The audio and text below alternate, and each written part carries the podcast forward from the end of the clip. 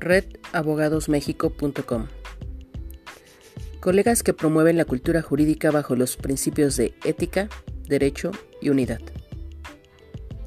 Intégrate a la red.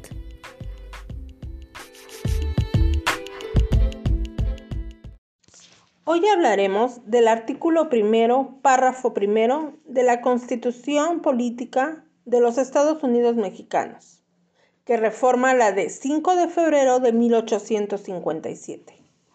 Título primero. Capítulo 1. De los derechos humanos y sus garantías. Artículo primero, párrafo primero.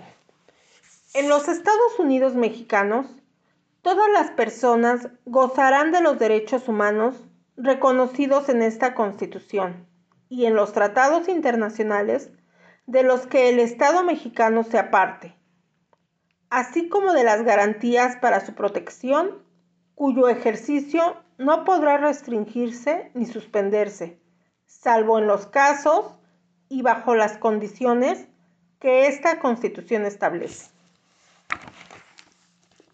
Este primer párrafo nos habla de que todas las personas en México gozarán de los derechos humanos reconocidos en esta Constitución y en los tratados internacionales en los que México sea parte.